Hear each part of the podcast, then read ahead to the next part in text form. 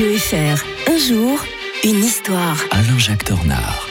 Nous sommes, comme tous les jours, avec l'historien de Radio Fribourg. Bien le bonjour, Alain-Jacques Tornard. Bonjour Mike, bonjour à toutes et à tous. On remonte très loin dans le temps. Aujourd'hui, 27 septembre 1540, la fondation de la Compagnie de Jésus. L'occasion de rappeler bah, qu'actuellement, le pape François est un pape jésuite. Et puis, c'est aussi l'occasion de rappeler le rôle très important des jésuites dans l'histoire de Fribourg. hein. Ah oui, c'est un, un rôle, j'allais dire, fondamental au sens propre et figuré.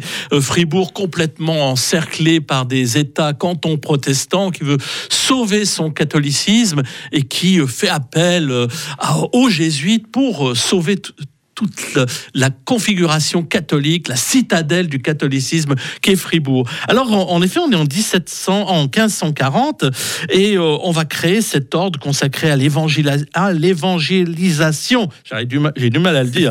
Euh, et, et à l'éducation, surtout à l'éducation d'ailleurs, et qui est issu de la rencontre en 1529 à l'université de Paris, euh, Mmh. à, la, à la Sorbonne, tout simplement. hein. Euh, comme j'en suis issu, ça me fait plaisir d'y penser avec euh, trois étudiants, dont un qui est hyper connu, c'est Ignace de Loyola. Enfin, étudiant, il avait quand même, euh, ce basque avait quand même déjà 37 ans à, à l'époque. hein.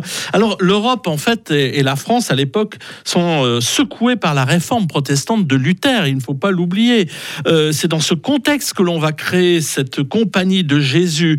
Euh, ce sont des prêtres qui s'obligent à obéir, à obéir en toutes choses au pape et à leur supérieur. Ce dernier qui porte le titre de général Oh. de la compagnie, quand même. très hein. martial, hein. Voilà, est élu à vie comme le pape Mm. et dispose d'un pouvoir sans limite, j'allais Mm. dire. Comme le pape aussi, du fait de leur énergie, de leur compétence intellectuelle, de leur détermination et de leur discipline toute militaire, eh bien, les jésuites deviennent tout simplement le bras armé de la contre-réforme catholique en Autriche, en Allemagne, en France, en Amérique du Sud. Euh, D'ailleurs, euh, ils vont essayer même de conquérir l'Inde, le Japon. Ils, ont, Ah ouais. ils seront expulsés du, du Japon parce qu'ils deviendront un peu trop encombrants. Et donc, ils vont trouver aussi leur place dans notre euh, bonne ville de Fribourg. D'ailleurs, euh, à Marsens, nous avons la magnifique chapelle de la Rotonde, Ah ouais. qui était une- en fait une possession des jésuites. Je recommande aux gens d'aller visiter cette magnifique chapelle. Surtout si c'est vous qui l'a fait visiter. Il explique Et très bien. hein. J'ai eu l'occasion de Ah oui, vrai visiter ça avec vous. Ah, C'était très était- intéressant. hein. était présent. Alors ils se font des fois- ils se font mal voir parce qu'on pourrait croire qu'ils sont quand même très euh, à droite, comme on dirait aujourd'hui, mais non, en Amérique du Sud, ils sont indignés par les exactions des colons européens et euh, d'ailleurs ils vont créer euh, pour le euh, pour les Indiens du Paraguay des colonies agricoles indépendantes. Ça leur Mmh. voudra une, beaucoup de haine, ce qui fait qu'ils vont être supprimés. Cet ordre va Ah. être supprimé euh, en 1760 au Portugal, en Autriche. Euh, le pape Clément XIII, en 1773, eh bien, prononce la dissolution de la Compagnie de Jésus. Elle va renaître, en fait, euh, avec, grâce à la Révolution. Elle va ils vont être supprimés à Fribourg, revenir à Fribourg lors de la Restauration et définitivement expulsés en 1848, ben, justement, on l'évoquait hier.